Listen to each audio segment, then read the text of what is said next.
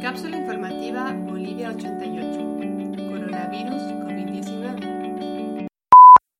Paola Escobari es ingeniero electrónico especializada en radiofrecuencias y microondas de la Universidad de Surrey en Inglaterra. Actualmente trabaja en la Agencia Boliviana Espacial y es parte del grupo de mujeres bolivianas expertas denominado Chicas Huasquiris. Hoy les presentamos el segundo extracto de su entrevista, en la cual le preguntamos sobre los tipos de radiofrecuencias que serían dañinas para el cuerpo humano y sobre el caso de Bolivia en particular. Paola, ¿qué tipo de radiofrecuencias emiten estas redes y en qué nivel son dañinas para el cuerpo humano?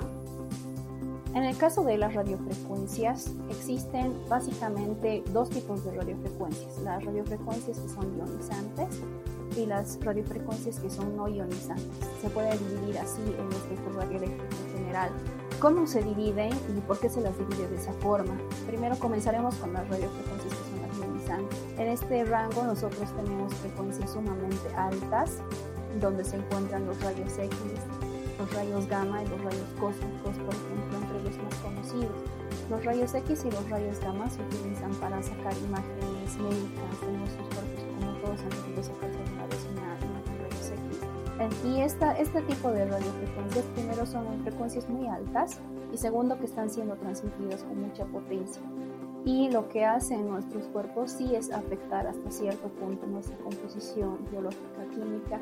Y bueno en el caso de estas frecuencias radiofrecuencias que son las ionizantes entonces sí pueden alterar nuestra composición eh, biológica y química del, del cuerpo del ser humano eh, los rayos cósmicos, por ejemplo, que son rayos emitidos por, por, el universo y también por el Sol, que son los que entran rayos ultravioletas, por ejemplo, que, bueno, los rayos cósmicos son filtrados en realidad por la atmósfera y solamente los rayos ultravioletas son los que entran al planeta. Entonces, los rayos cósmicos son un ejemplo también de rayos ionizante que estamos nosotros protegidos por la atmósfera, pero que si en algún momento tuviéramos eh, un problema con la atmósfera terrestre, entonces obviamente la, humanidad se, se moriría simplemente por la radiación de los rayos.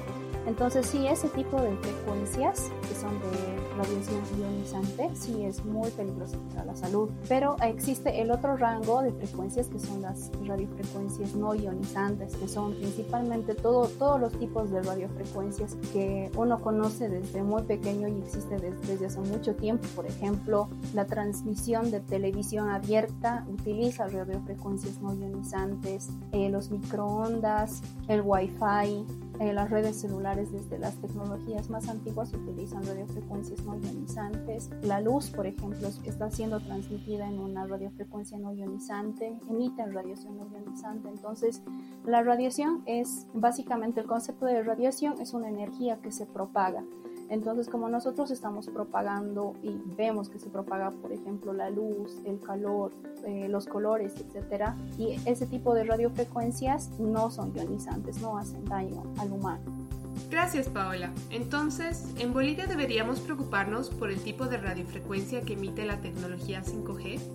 En realidad, en ningún país se deberían preocupar por este tipo de tecnología, ¿no? Como les decía desde el principio, hay muchas cosas que están muy reguladas a nivel internacional y también a nivel local, y una de las cosas que está regulada fuertemente es la potencia, la energía con la que se transmiten estas ondas en cada radio base. Entonces, a nivel internacional y a nivel nacional se tienen políticas para no sobrepasar esa potencia máxima de emisión. Entonces, estas radiofrecuencias no son de ningún tipo ionizantes, si se les aumenta la potencia siguen siendo no ionizantes, pero producen, pueden, pueden producir otro tipo de cosas como interferencias, puede interactuar con un microondas, digamos, hasta cierto punto pueden haber incremento de temperatura en una radio base en, en, las antenas, por ejemplo. Entonces está siendo muy regulada la parte de la potencia de emisión por otras razones, pero si las personas tienen algún problema con que estas ondas sean emitidas con altas potencias, no, no es verdad, pero está siendo regulado de todas formas a nivel mundial y también a nivel local. En el caso de Bolivia, sé que hay una red de prueba de 5G. Es como, como les dije, es una red de prueba, eh, no está en funcionamiento y aparte de esa red de prueba no existe ninguna otra red de en funcionamiento en ninguna ciudad de Bolivia. Entonces no hay esa tecnología básicamente en Bolivia. En otros países sí existen, pero como les había dicho, es una tecnología que todavía está en crecimiento, prácticamente recién se están implementando las pruebas en campo, principalmente en Europa y Asia. Entonces, eh, al ser una tecnología cara, entonces no tiene la finalidad de llegar a todos los rincones del país, sino principalmente crecer a las zonas más densas de los países. Paola remarca la importancia de diferenciar entre radiofrecuencias ionizantes y no ionizantes. Las frecuencias no ionizantes son aquellas que no alteran el sistema humano y por lo tanto no generan ningún daño al mismo. Las radiofrecuencias emitidas por la tecnología 5G pertenecen a este grupo. Asimismo, respecto al uso de esta tecnología en Bolivia, solo se cuenta con una red de prueba y no se encuentra en funcionamiento. Por lo tanto, no hay motivo alguno para creer que la nueva tecnología 5G sería una de las causantes de la propagación del COVID-19 en nuestro país.